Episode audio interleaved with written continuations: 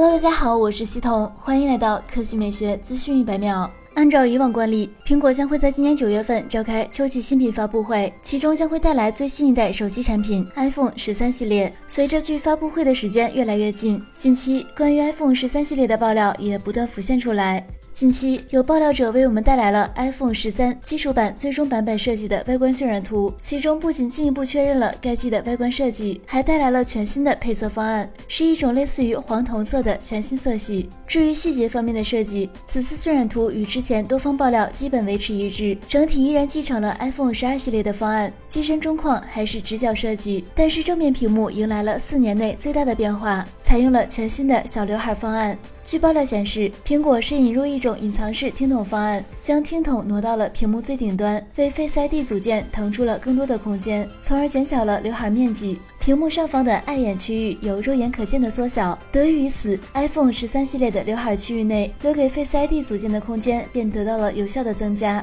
刘海区的面积也自然就缩小了，同时还能保障极高安全级别的面部识别功能。至于背部方面，变动则在相机的细节方面，其中 iPhone 十三系列的双摄排列完全改变，由竖置排列改为对角线排列，虽然看起来不太协调，但是似乎与 Pro 版本的三摄排列更加一致了。值得一提的是。此前还有国外网友曝光了 Rose Pink 配色，通体都采用了粉色配色，将对女性市场带来极大的冲击。好了，以上就是本期科技美学资讯每秒的全部内容，我们明天再见。